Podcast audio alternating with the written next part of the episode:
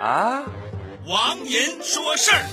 哦。不少人在我的微信留言，让我再说说女大学生扶老人的事儿。天哪，放过我吧，我真没啥可说的。以前我说过一句话，现在也适用：看见老人倒地，能扶的当时就扶了，不能扶的肯定不扶。你再讨论有个屁用！我看了一下网友的评论，基本上就是一半对一半。媒体把这件事情无限的放大，现在成了举国关注的事情。我坚信这件事情永远没有真相，即便有真相，也一定会有一半人不相信。法律也不。不可能制定的那么详细，除非把所有的道德也都规范成法律的条文。如果那样，活着累不累啊？你，我倒有一个想法，不喜勿喷啊！你就全当我是和稀泥了。我建议老人站出来主动说：“姑娘，是不是你撞的不重要，你能扶我就证明你是个善良的孩子。钱的事儿好商量。”就这一句话，两个人瞬间都成了道德模范的标兵了，全国人民也泄愤了。但愿我不是在痴人说梦吧。